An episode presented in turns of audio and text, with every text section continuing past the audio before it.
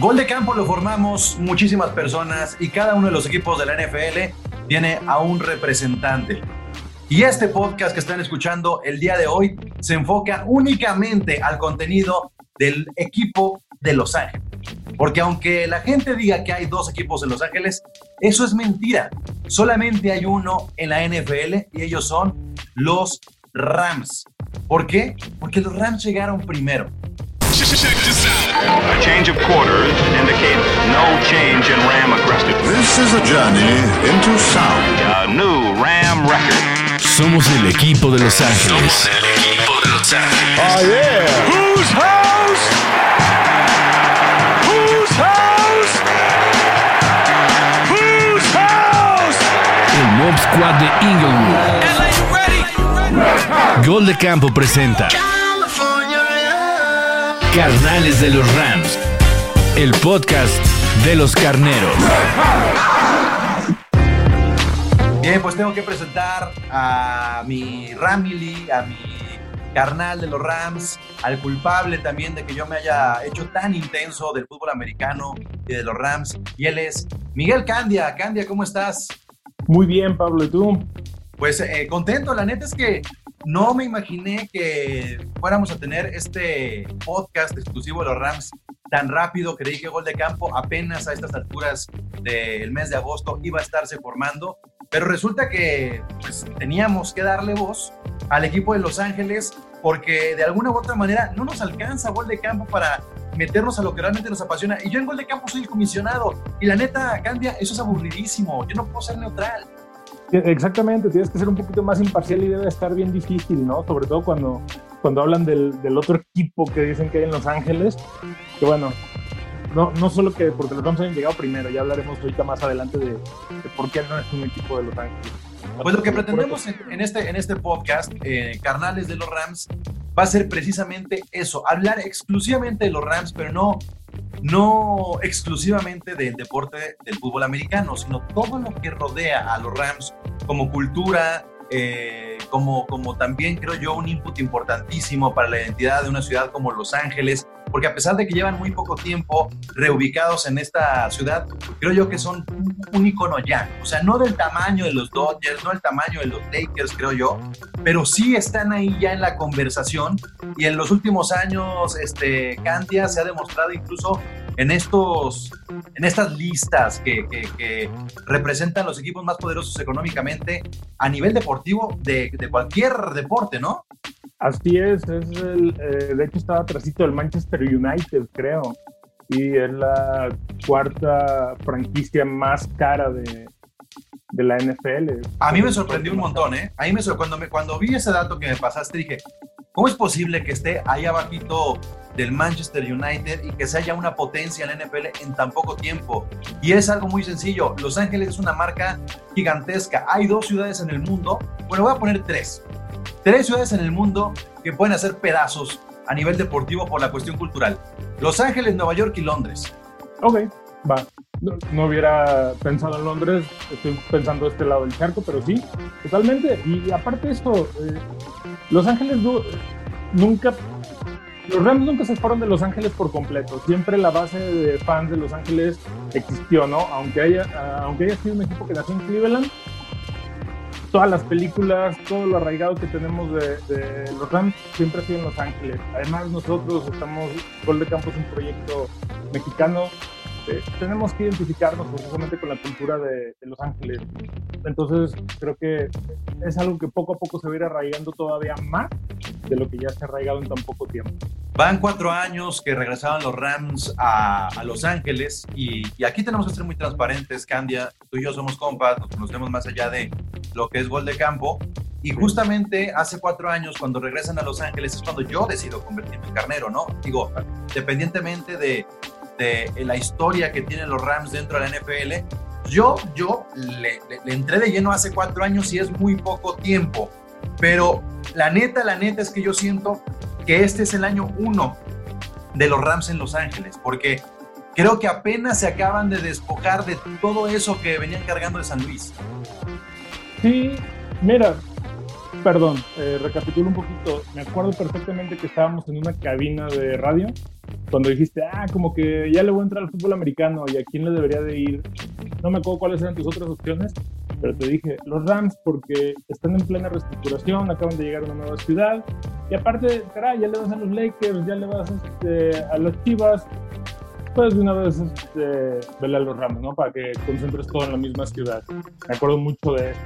Digo, Sí, sí, sí, sí, no, totalmente, los que o sea- están escuchando que sepan de dónde viene tu cariño. La, la neta es que literalmente dije, son las chivas de Los Ángeles y, y- Así es.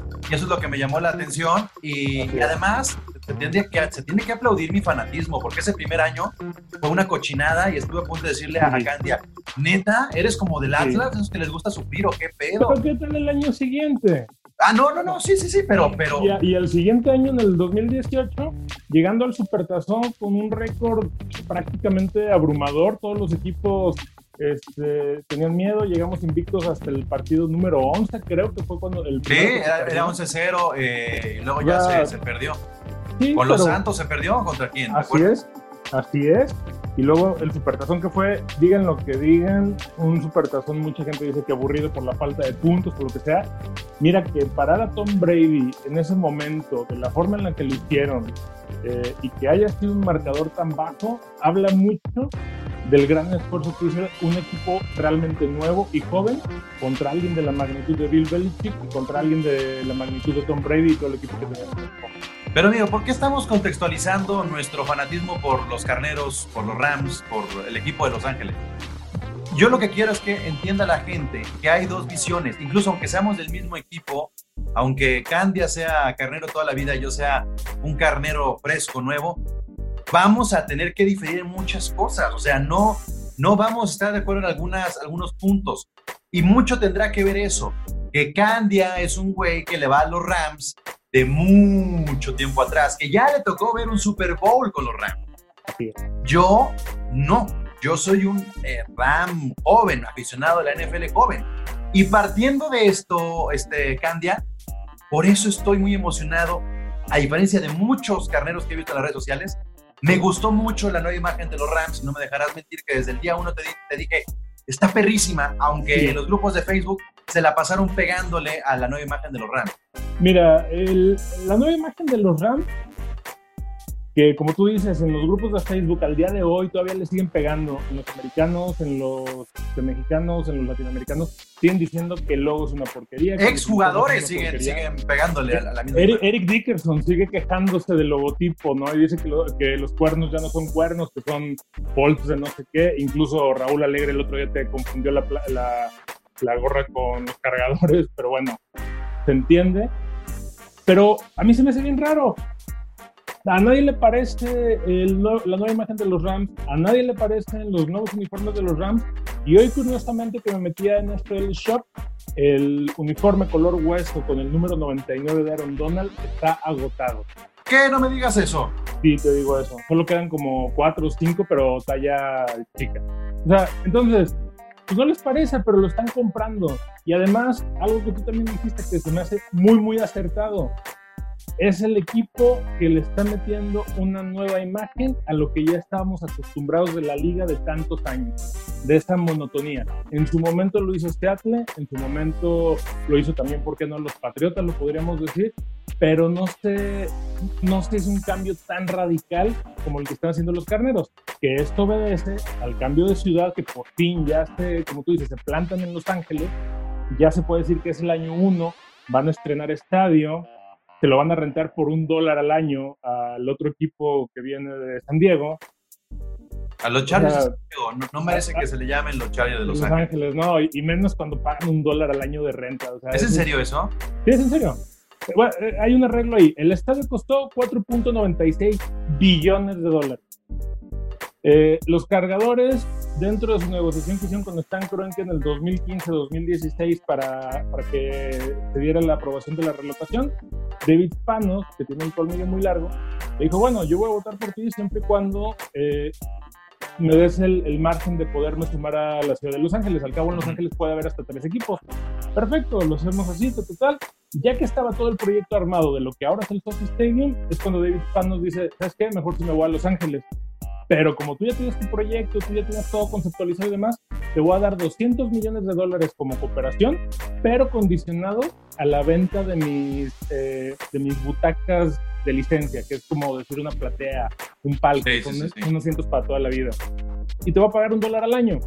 Hasta en Curenque no le quedó de otra más que decir, modo, vamos a tener al Pero además, a- además aquí eh, creo yo que los Chargers eh, cavaron su tumba porque el estadio está en Inglewood.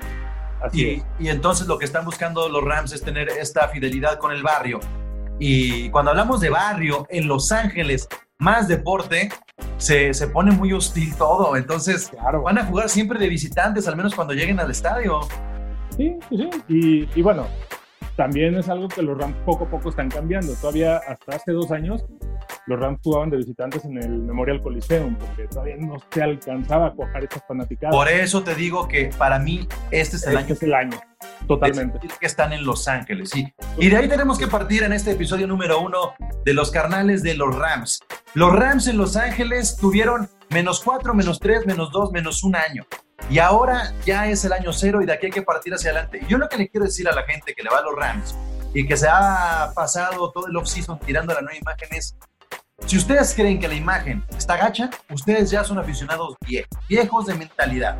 Y lo que se necesita hoy en día en el deporte de cualquier este, parte del mundo, ¿eh? hablo- hablo de fútbol, de béisbol, de básquetbol, de americano, lo que se necesita hoy en día es ganar nuevos adeptos, ganar nueva afición. Esa afición es la que te va a comprar el jersey, es la afición que te va a comprar el estadio. eh, te va a llenar el estadio, te va a apoyar, va- va a llenar a los patrocinadores de dinero. Entonces, se necesita esa nueva afición.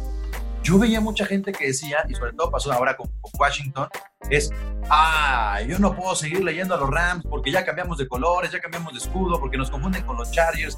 Y Candia, eso se me hace súper, súper demensos porque no, no es un cambio tan radical, es un cambio de pantones, de tonos.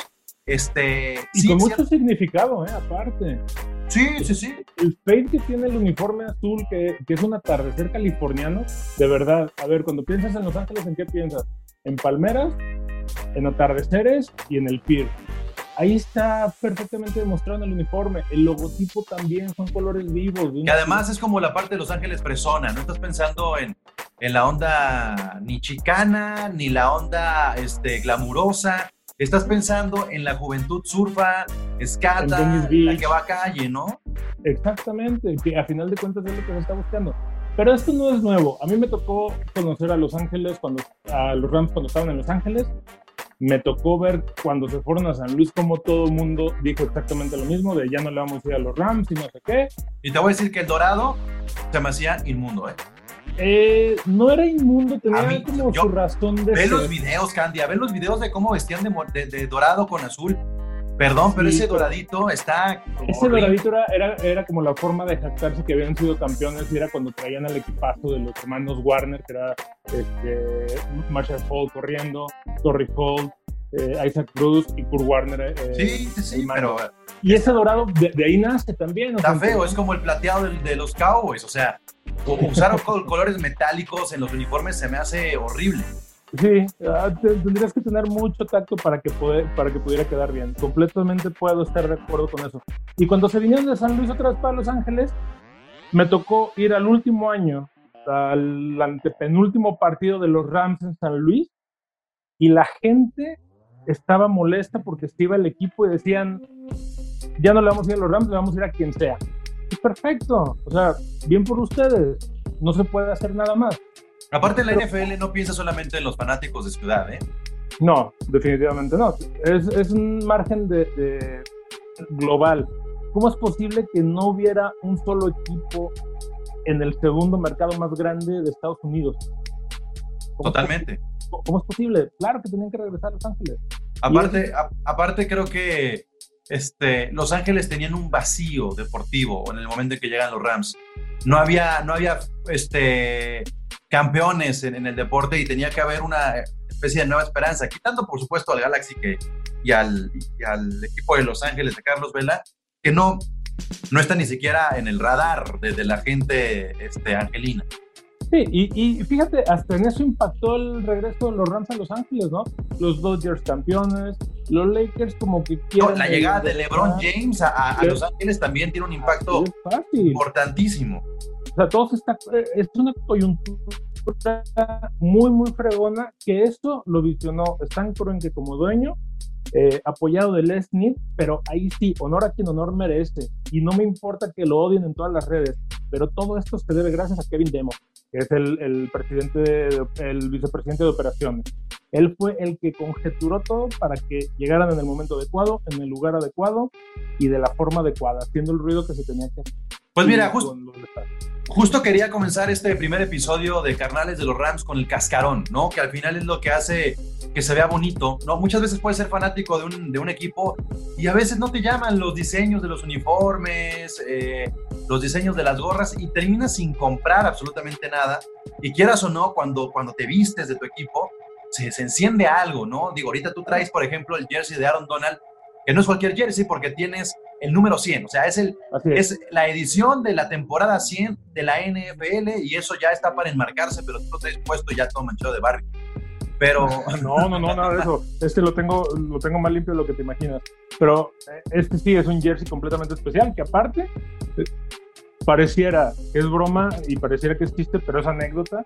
Estuve en línea eh, prácticamente ocho horas antes de que saliera a la venta porque sabía que se iba a agotar. Y efectivamente se agotó.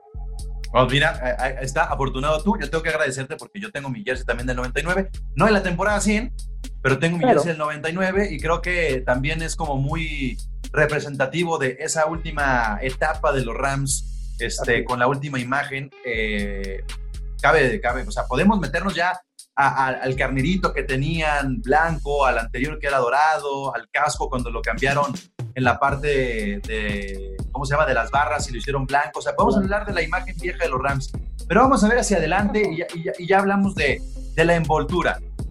Metémonos al off-season, a la parte deportiva de lo que ha sucedido en este 2020, previo a que supiéramos que, que íbamos a estar encerrados por el COVID. En Los Ángeles empezó todo el pedo de la pandemia. Eso, eso sí queda muy claro, ¿eh? En Sí, Los Ángeles empezó y Creo que en el Staples Center, ¿no? Es como el Exacto. de número uno. hubo 14 eventos en el Staples Center en muy poco tiempo y tan fue así que el primer infectado o el primer eh, eh, jugador que dio positivo fue los Rams en, en- en COVID, ¿no? Y por ahí luego se dieron en otros jugadores de Los Ángeles, pero bueno, es importante destacar eso para, para ya darle entrada a toda la información y a todo el debate deportivo que se pueda armar alrededor de los Rams respecto al off-season. Candia, ¿Cuál es la noticia más importante a nivel deportivo, positiva o negativa, sobre la franquicia? Ah, la, sali- la salida de Wade Phillips y de John Facel. Más que la de Gurley y Brandon Cooks. más que la de Gurley Brandon Cooks. Brandon Cooks nunca fue un, un jugador franquicia de los Rams. Recordemos que No, los ni, Patriotas. si- ni siquiera lo considero que haya sido uno o dos como receptores en importancia en los últimos años. Eran más, creo que lo fue más Watkins que él, incluso, ¿no? Ahorita incluso Josh con- Reynolds lo hizo muy bien. Claro. Entonces, pero para mí, para mí, porque aparte Todd Gurley se veía venir, firmó su mega contrato y fue cuando dijo, yo aquí ya descanso. Pobres de los eh, halcones de Atlanta, porque dudo que Gurley vuelva a recuperar el nivel que tenía. La artritis en la rodilla no tiene forma de mejorar. Pero, pero espérate, Candia, con, con el 70-80% que mostró la temporada pasada, en números estuvo en top 5, arriba de Elliot, ¿eh? Sí, pero ¿de qué te sirve estar en top 5 cuando toda la estructura de tu equipo funciona alrededor de ti y ese 30 o 20% que te hace falta es lo que hace la diferencia para que ni siquiera clasifiques a playoff? Te voy a decir en qué te afecta en el salario muerto, porque ahí sí, el salario muerto esta, esta temporada es brutal, está alrededor de los Sí. 30 millones de dólares, ¿sí? que, que por estos dos jugadores está parado, pero aún así, con todo este impacto del salario muerto y la parte deportiva que va a afectar en cancha, con Todd Gurley, que fue además el mejor jugador Jugador ofensivo ofensivo dos veces. dos años seguidos. Este, ¿Por qué pondrías como, como, como noticia más importante lo hizo en la salida de los dos coordinadores, que además, yo insisto, uno es el mejor coordinador defensivo de los últimos 20, 25 años y el otro el mejor coordinador de equipos especiales en la última década? Y podríamos extender ese tiempo, ¿eh? Pero ¿por qué lo pongo así? Bien fácil. Wade Phillips logró armar la defensa más fuerte que, que ha habido en los Rams en los últimos años, pero aparte era el coordinador que, como lo dijo después de haber perdido el Supertazón, este año llegamos tocando la puerta, el próximo año vamos a llegar tirándolo. Ciertamente no se pudo porque hubo muchos factores, la ofensiva no cumplió lo que tenía que, que cumplir, Jared Goff de repente eh, creo que es un, él trabaja en W, ¿no? Tiene un año muy bueno, un año muy malo, un año muy bueno, un año muy malo. Sí, pero también el, Entonces, año, para mí es, es el muy- año malo se combinó con, con todo lo que pasó con la línea ofensiva. Y a mí lo que me llama la atención de la salida de, de Wade Phillips no solamente es la Sí. salida de Wade Phillips, es lo que pasó con Talib, lo que pasó con Marcus Peters, lo que ha pasado con otros jugadores que de repente ya no estaban a- ya no está, ajá, pero ¿por qué no continuaron? ¿Por qué Wade Phillips no fue capaz de quedarse con esta generación y mezcla de juventud y experiencia que llegó al Super Bowl? Esto adjudicárselo eh, a la administración en general de los Rams. Porque también, si haces un contrato con un, con un este, pass rusher como en Damu Kongsu de un año a 15 millones de dólares y te da resultados y llega al supertazón, ¿qué esperas que te pida el siguiente año? Y se lo vas a tener que dar si lo quieres retener. Lo mismo pasa con Clay Matthews, que en Green Bay le dieron una patada en el trasero, si tú quieres, pero llega a los Rams y teniendo a un jugador disruptivo como lo es Aaron Donald, eh, Clay Matthews brilló solo por los seis partidos que se perdió por la rotura de la, de la quijada, por la fractura de quijada, no hizo sacks, no, no hizo estadística, pero además Clay Matthews creo que tuvo mejores estadísticas que en el 70% de sus temporadas con, lo- con los empacadores de Green Bay. Y Clay Matthews es un jugador icónico de Green Bay. Ahora, tomando en cuenta, tomando en cuenta los últimos años, tres años de la dupla Snake McVay, parece que no les gustan los drafts, parece que les gusta más hacer trades y irse con, con talento probado que andar apostando en, en- en el draft. Y no sé qué tan benévolo puede hacer eso, Candia, porque yo creo que este, de repente los trades no están funcionando como deberían. Y ahí está el caso de Marcus Peters, de, de Dante Fowler y de Ramsey, que, le hace falta mostrar lo que podría ser una selección de primera ronda. Claro. Y así va a seguir siendo porque eh, esa dupla, como tú dices, de, de Smith con McVeigh, como que tienen su base eh, montada en dos jugadores de la ofensiva y en dos jugadores de la defensiva, y a partir de ahí quieren construir, pero con talentos probados, quieren tener este, los grandes nombres, aunque sea nada más por un año. ¿Eso qué pasa? No le está dando continuidad al equipo. Eso es lo que está afectando al equipo. Por eso digo que eh, eh, tenemos que responsabilizar a la administración. No que lo estén haciendo mal, simplemente lo están haciendo diferente, pero no lo han logrado. ¿Por qué? Por la falta de continuidad. Ok, ok. A ver, si, si- si tuvieras que eh, hacer una especie de línea de tiempo y dividirla esa línea de tiempo en cinco puntos en el off-season, ¿cómo describirías esos cinco puntos de línea de tiempo de los Rams en lo que ha sido de febrero a agosto del 2020? Las decisiones cruciales y los momentos que, que hacen que el equipo se vea mejor o peor. Cinco puntos. Bueno, el primero, el 6 de enero, que fue la salida de, de John Pastel y de Wade Phillips. Creo que fue un punto trascendente. Este, el segundo, la salida de Todd Gurley con todo lo que implicó, incluso el ruido del, eh, que hizo en los tweets y todo eso de que no le habían pagado y demás. Que luego aclaró que era una broma, ¿eh? que tenía mucho Sí. tiempo libre, o sea, no, no se estaba peleando Pero con no nadie. hace, pero no se hace. Pues O sea- sí, pero es Todd Gurley también. O sea, Sí, pero mira, no es Dennis Rodman. O sea, por eso, pero para cómo se están comportando los jugadores estos de Odell Beckham Jr. y Antonio Antonio Brown, y para cómo están comportando, Gurley es un monaguillo, por favor, ¿no? Bueno, probablemente, pero eso para mí sería la segunda. Eh, la tercera, te diría, el relajito con Michael Brocker. Eso Ah, el ida y vuelta, me voy pero regreso. Así es, eso creo que desestabilizó muchísimo, muchísimo el, el- la, la dinámica del equipo. Es más líder Brokers que Aaron Donald, ¿eh? Ah, por mucho. Aaron, es que Aaron Donald no es líder. No, no, no, él, él es una isla.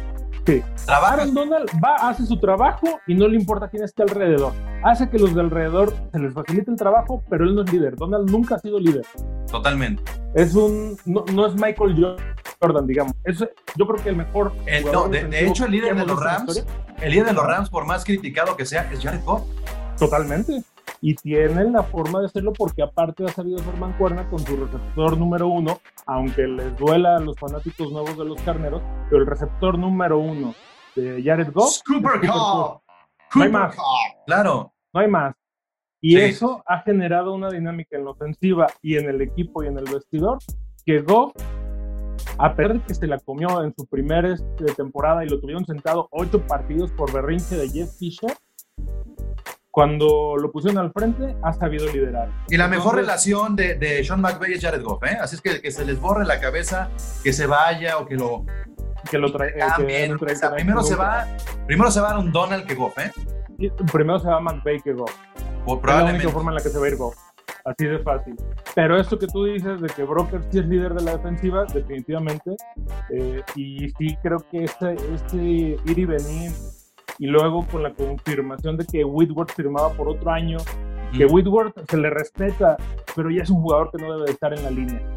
O sea, ya es un jugador que debe de estar como refuerzo, eh, como suplente y lidereando, que también lo hace muy bien, pero desde afuera de la cancha. Él ya tiene muchas fallas por la edad, por esto, por lo otro, y, a- y súmale aparte que tuvo coronavirus, quién sabe cuál vaya a ser el No, pero no. Está bien, está bien que entre en, en- en el- en la gente con, con riesgo por el peso, pero yo creo que edad. está más por una cuestión de vestuario, ¿eh? Porque después de Goff, Whitworth es el. Es más, yo creo que es el más respetado por el equipo. O sea, Sí. si Goff es el líder, Whitworth es el, el- es el que mete ahí los consejos, es este. Es el que guía a los novatos, es el que les da la guía, bienvenida. exacto, da seguridad. Mira, a lo mejor se le pueden escapar uno que otro defensivo y terminan capturando a, a Goff o, o termina haciendo una intercepción por la presión, pero es el que es capaz de en un momento de presión volver a alinear esa línea ofensiva y poner a cada uno en su lugar para que, para que hagan su chamba. Entonces, yo creo que yo creo que lo técnico. pues lo terminaron convenciendo, Candia. O sea, él ya se iba a retirar y lo terminaron convenciendo porque además unos millones nunca están de más y más con, con, la, con todo lo que está pasando. Acuérdate que, que Whitworth estuvo muy cerca de perder su casa en los incendios el, el año Sí, pasado. en, en calabazas. Entonces no sabemos eh, si, si realmente le afectó económicamente todo el tema del incendio en Los Ángeles, pero ya se adaptó a Los Ángeles, va a terminar viviendo ahí, necesita una lana. Y yo lo veo como, como un buen capitán, nada más. Es, es una transición, a lo mejor como tú dices, no termina como titular la temporada, pero te cuesta menos trabajo la transición y no te ocupa tanto espacio área. Te, te lo concedo. ¿Qué otro Eh, punto de los Otro, otro punto, el draft, que todavía tengo sentimientos encontrados con el draft. Eh, Cam, eh, Cam Akers como primera selección, que aparte fue de, de- de segunda ronda porque regalamos todas las primeras, o sea, no, no las regalamos, las cambiamos. No sé, no sé si ahorita está el momento adecuado. Yo te puedo decir cómo, cómo, cómo resumo ese pick. Ajá, Pone en evidencia que se equivocaron con Darrell Henderson. ok. O sea, para mí, el, el haber escogido a Akers es. Nos equivocamos el año pasado con este muchacho. Ajá. Gurley ya. Veíamos que Gurley ya no iba a poder. Queríamos crear un comité de Brown, este, Henderson y Gurley. Henderson no dio el ancho. Nos quedamos con Brown y con Gurley. Terminamos explotando las rodillas de Gurley. Y Henderson, híjole, pues está como Kelly. Ahí nada más de adorno, pero ahora tienes cuatro corredores y vas a apostar por un novato, posiblemente. Yo creo que va a terminar siendo Brown el que comande la- los acarreos al principio de la temporada. Yo lo dudo por una razón. Malcolm Brown es un excelente corredor de poder para ganar una o dos yardas, no más. Malcolm Brown no. No es de, espacio abierto, de campo abierto. no es de campo abierto, no tiene la condición, no tiene la rapidez, no tiene la destreza, no sabe brincar a otro jugador. Vamos, eh, en su momento yo creo que a Malcolm Brown lo vieron como el Cadillac Jackson, como Steven Jackson. Que, que- ¿Cómo es posible que este toro tenga la capacidad de brincar dos metros y seguir corriendo? Y aparte de hacer pivotes en- lo que está brincando. Y además, además Brown, terminas Ajá. extrañando a CJ Anderson. Sí. No, y, deja de eso. eh, creo que la, la- ofensiva terrestre de este año va a estar muy complicada, ¿no? Y menos que no va a haber pretemporada, menos que los campamentos van a estar tan limitados. Creo que Cam Akers no va a brillar como podría brillar.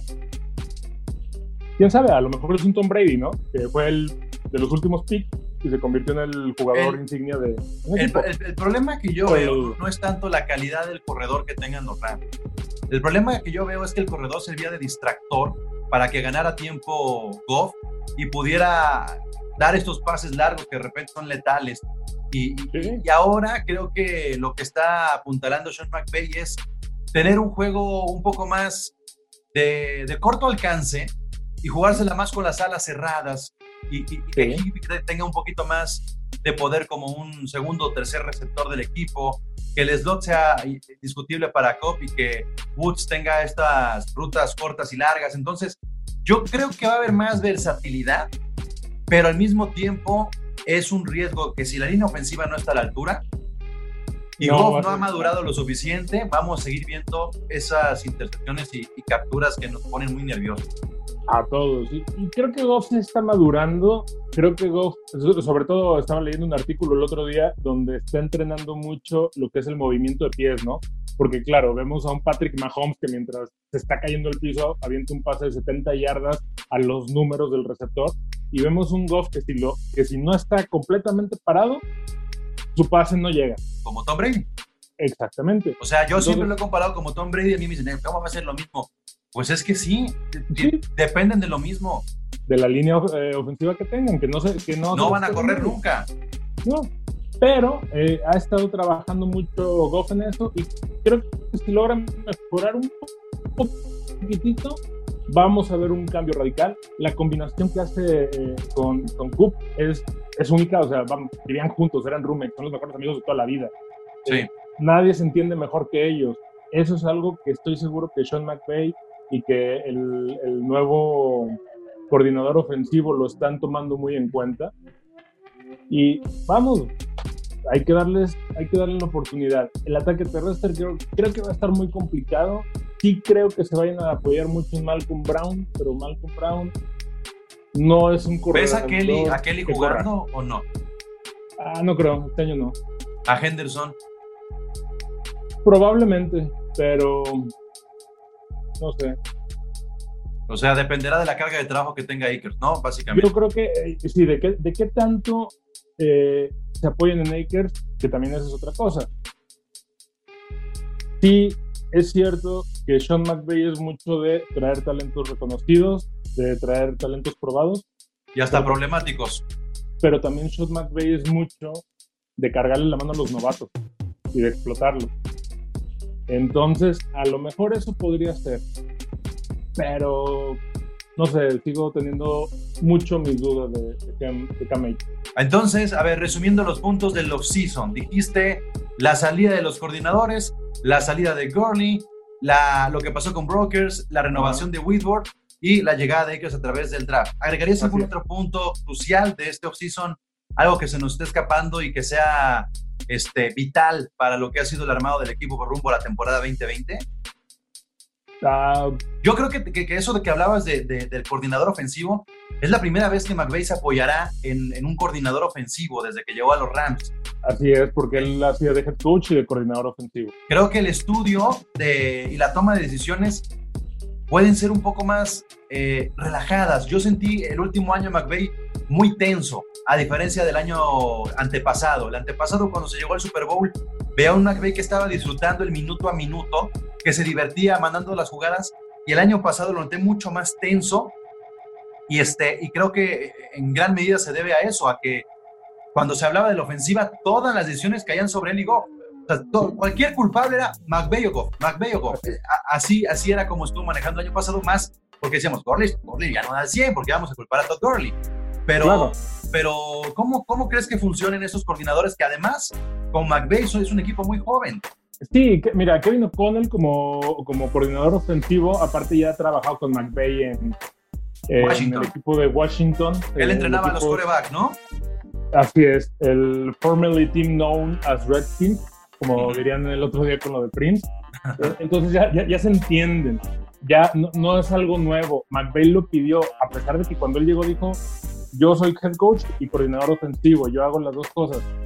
Entonces, el que lo esté pidiendo creo que le va a liberar presión, pero te voy a hacer un- una observación de lo que acabas de decir, de que en su primera temporada lo disfrutaba y se veía cómo disfrutaba y, y cómo mandaba las jugadas y todo, y en la siguiente temporada eh, se veía que estaba más estresado. Hasta Te discutía decir- con Wade Phillips. Te voy a decir el porqué de esto, y es bien simple, nada más falta analizarlo. Cuando Sean McVay llegó a los Rams, todo mundo, empezando por los comentaristas deportivos, decían, ¿cómo es posible que le hayan dado ese trabajo a un chavo que jamás ha sido head coach en su vida? Nadie esperaba nada de él, nadie lo estudió, nadie se dio a la tarea de ver cuáles eran sus logros, hasta que de repente en un 11-0 dicen, ah, caray, ¿qué está pasando? Y todo ese off-season después, todo mundo, todos los entrenadores, todos los coordinadores defensivos, todos los jugadores se dedicaron a estudiar a McVeigh. Entonces se acabó el elemento sorpresa. Y se hizo muy predecible, se hizo muy McVeigh lo sabe. Sí, desgraciadamente cayó de ser el entrenador innovador, cayó a ser en un entrenador más porque ya no hallaba la salida. A ver este año qué, qué sorpresas nos depara hay que darle el beneficio de la duda otra vez. Que ese es como el superpoder que tiene Sean McVay, que se puede reinventar, que tiene muy buena memoria, que ofensivamente este, sabe crear rutas y, y es la parte que se va a extrañar mucho de, de Bones, ¿no? En la parte de los equipos especiales. Creo que es, se logró que se quedara Hecker y eso, eso ya me queda un poco más tranquilo, pero... El no haber perdido Greg Surlane. No hay pateador, este, Candia.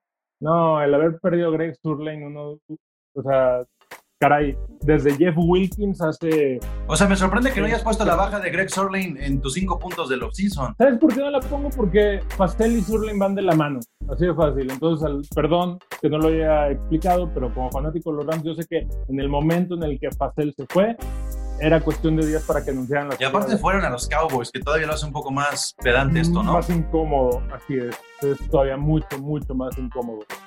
Pero bueno, desde Jeff Wilkins no hemos tenido un pateador tan bueno como Greg Surlane. Greg Surlane sí se lesionó la temporada pasada y perdió varios partidos, pero aún así sigue teniendo, sigue siendo uno de los mejores pateadores que hay en la liga y lo va a seguir siendo yo creo que otros dos años al menos. Pues para, para todos aquellos que se han vuelto haters de la nueva imagen de los Rams, pero que aún así le van a los Rams, yo quiero nada más que, que, que, que noten algo. O sea, pues, yo sé, a lo mejor les, a lo mejor el primer episodio de, de Carneros, digo, perdón, de Carnales de los Rams, ya me están odiando, ¿no? Porque digo que me gusta la imagen y que piensan como viejitos entonces. Pero quiero que, analicen algo, que, que, por un momento hagan a un lado el gusto o no gusto por la nueva imagen y que se pongan a pensar en lo que está pasando en la ciudad y alrededor de los Rams. Cuando los Rams se van a, a Los Ángeles, tienen este show de All or Nothing por parte de Amazon Prime. Esta semana se estrenó el Hard Knocks de Los Ángeles, que involucra tanto a los Rams como al otro equipo. Entonces, este, eso es lo que pasa con los Rams en Los Ángeles y lo que va a pasar con la imagen, con la parte, digamos, del atuendo, de que no solamente va con el uniforme y con el casco, sino con todo lo que viste a los Rams, sudaderas, playeras, gorra, tenis, este, todo, el mismo estadio. Van a notar un cambio. Nosotros, Candia y yo, somos muy fanáticos de la música. Candia es, es así como, como baño azul de festival en Coachella. No, no puede faltar. Ahí, ahí está cada año. No, nomás llevo 11 años, nomás llevo 11 años yendo en pues, hasta, cuando hay coronavirus, hasta cuando hay coronavirus. Así, Candia con, con tapabocas en Indio, California. Pero lo que va a empezar a pasar mediáticamente con los Rams, lo va a llevar no a lo mejor a unos Dallas Cowboys ni a, unos este, eh, Steelers o, posiblemente ni 49ers, sobre todo en el mercado latino, pero sí van a estar en la conversación del showbiz y eso es bien importante a nivel económico para una franquicia deportiva. Si no lo creen así, pregúntenle a Lim Biscuit y a los Yankees. O sea, o sea, a ese nivel. Golazo, golazo. Ah, le acabo de dar el clavo. Sí, importa. Red Doors hizo que mucha gente que no sabía quiénes eran los Yankees se convirtieran en fanáticos de los Yankees. Y no importa si no le vas a los Yankees, si tienes la gorrita, le estás dando una lana para que le paguen a los jugadores. O sea, eso va a pasar con los Rams en Los Ángeles. Ya lo tienen los Lakers con la llegada de LeBron James. Desde que se retiró Kobe Bryant o desde que dejaron de ser campeones los Lakers hasta la llegada de LeBron, hubo un bajón en el básquetbol. Los Dodgers, pues también, ¿no? Son, son esa contraparte a los Yankees del lado angelino. Y eso es lo que, esa es, la parte vital que tienen que tomar el día de hoy eh, los carneros en Los Ángeles para borrar totalmente el mapa al otro equipo. Y más cuando van a compartir estadio. Entonces, No, y lo van a lograr. Y a ver, eh, lo que dices, el tema musical, no solo el tema musical, ¿dónde se producen todas las películas de Hollywood? En Los Ángeles. Eso es muy, muy importante. de hecho, por Eh, eso lo- se fue LeBron a, a- los Lakers, porque al final de cuentas le convino hasta para hacer la película de Space Jam 2. Así es. Pero a ver, ¿quién fue? ¿Quién, quién estrenó? Bueno, reestrenó, porque ya es un estadio viejo, el Memorial Coliseum en el primer partido de los Rams que fue contra Seattle en 2016. ¿Los Rejo Chili Peppers? Nada más, nada más. Una de las bandas más trascendentes que ha habido en, en los últimos años. De, de las bandas que han redefinido la música rock. Y, Entonces, y además a través del streaming, de las plataformas como Netflix, como todo esto, siempre Los Ángeles tiene un episodio de algo, de comida, de música, de street art, de, de lo que sea, hasta comedia, sitcom. Les recomiendo que vean la película, la, la serie, perdón, de Gentified, que está buenísima porque aparte es muy para que nos identifiquemos. Este, no me acuerdo del nombre, pero el chavito este que vive en el garage de su abuelo tiene un zarape colgado de los Rams. O sea, y es una serie relativamente nueva. O sea, ya se está empezando a hacer eso. Tú ves un partido de los Rams eh, en televisión y siempre está Floyd Mayweather, siempre está este, Snoop Dogg, Snoop Dogg, de- Danny Trejo, que también es como que el representante latino de, de los Rams, ¿no? O sea, Ujú. todos, todos sabemos que Machete va a estar ahí. claro. Entonces, eso va a pasar y va a crecer. Tan es así que la inauguración del Soft Stadium estaba programada para que fuera con Taylor Swift. A mí no me gusta Taylor Swift, pero sé que mueve millones de gente Taylor Después Swift. de Beyoncé, posiblemente es la eh, Exactamente. cantante más poderosa del mundo. Y a Beyoncé no le llegaron, yo creo, porque Beyoncé está muy arraigada a Nueva York. Exacto. nada más, entonces no, no se puede ir a la competencia. O sea, eh, claro que los Rams van a empezar a formar parte de la cultura angelina, bueno, ya lo forman, pero van a crecer De la nueva cultura angelina, Candia. Es que es de la, es de la nueva cultura angelina. Sí, O sea, porque, porque ciudades como Los Ángeles y Nueva York necesitan estar en una constante reinvención y es donde va a entrar ahora los Rams. Por eso, aquellos que ya les caí gordo porque soy el... ¿Tú ¿Qué vas a saber de los Rams si no le ibas cuando estaban en San Luis y la primera, la primera etapa en Los Ángeles? Porque yo represento o me, a esa nueva parte. a esas nuevas generaciones. Y vaya que yo no soy un chavito, pero eso es lo que va a suceder con la herencia de los Rams en Los Ángeles. Entonces, si ya les caí gordos, si ya les cagué, denle chance a este podcast de Carnales de los Rams, porque precisamente lo que queremos es ser parte de esa identidad cultural, social y deportiva, que insisto, este es el año número uno para mí. Y de aquí nos vamos a trepar nosotros y ya verán que en los carnales de los Rams, que además pretendemos que este primer año sea un podcast quincenal, y aquí vamos a seguir siendo testigos y narrando, Candia, todo lo que pase eh, de aquí hasta que llegue el Super Bowl y más allá. Y aunque todos digan que los Rams van a ser cuarto lugar de su división, No, aquí enfrente tienen a dos personas que creen que van a estar en play. totalmente, totalmente. Y también, sí, están en la división más complicada, pero van a estar en playoffs. También hay que agradecer el cambio de las reglas de la liga. Entonces, probablemente eso pueda lograr que nos colemos a playoffs. Pero colándonos en playoffs, son partidos individuales. Pasa lo que pasa con Lamar Jackson en Baltimore, ¿no?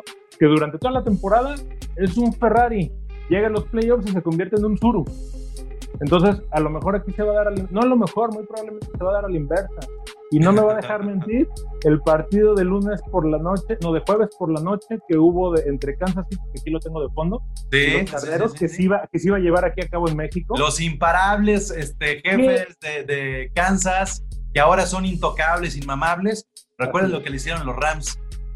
No más, no más, el partido con más anotaciones de un jueves por la noche y cuántas veces capturaron a Patrick Mahomes. Y Y son los mismos, ¿eh? Son los mismos Chiefs. Los que fueron campeones de. Super Bowl son los mismos Chiefs. exactamente. Pero, Y- pero bueno, ya, Ah. ya hablaremos. Hoy, hoy nos dedicamos a hablar, sobre todo en este episodio, del offseason y el pasado de, de los Rams. Al Sí. próximo episodio ya vamos a ver hacia adelante, porque estamos a muy poco tiempo de que arranque la temporada 2020, Candia. Entonces, este, prepararemos el siguiente episodio ya para, para, para ver hacia el futuro. ¿Va? Sí. Y lo que sí les voy a decir, para cerrar, eh, lo que tú dices, si ya les cagaste la madre a los fanáticos de los Rams porque no quieren lo nuevo, yo les digo, yo soy un, un fanático de los Rams de toda la vida. Y un viejito. Y esto nuevo me está permeando. cada Candy es día de los que se queja del reggaetón y esas cosas. Sí, así es. Yo soy muy old school en ese sentido, pero cada vez que veo un jersey de los Rams que aparece o que alguien se queja o que lo que sea, cada vez lo veo más bonito. Se van a ir adaptando, de verdad. Es cuestión nada más de dejar que permee. Está muy bien hecho. Entonces, vamos para adelante. Pues ahí está, los carnales, los carnales de los Rams, el podcast dedicado a los Rams por parte de Gol de Campo, lo pueden encontrar en goldecampo.com.mx. Hay un sitio exclusivo para los Rams. Estamos en plataformas de Spotify, Apple Podcast. Por el momento nos vamos a alejar un poco de el YouTube porque queremos que toda la atención esté en sus oídos. Pero cualquier comunicación lo pueden hacer también a través de las redes de Gol de Campo, que son arroba Gol de Campo en Twitter, Gol de Camp en Instagram y en Facebook. Y bueno, ya lo dije, pero lo repito, goldecampo.com.mx. Muchas gracias, Candia. Felicidades. Muchas gracias, Pablo, y gracias por haberme escuchado hace cuatro años y ser un carnero hermano. Somos Ramily. Exactamente. Esto fue Carnales de los Rams. Hasta la próxima. A change of quarters indicates no change in Ram aggressiveness. This is a journey into sound. A new Ram record. Somos el equipo de Los Somos Ángeles. el equipo de Los Ángeles. Oh, yeah. Whose house?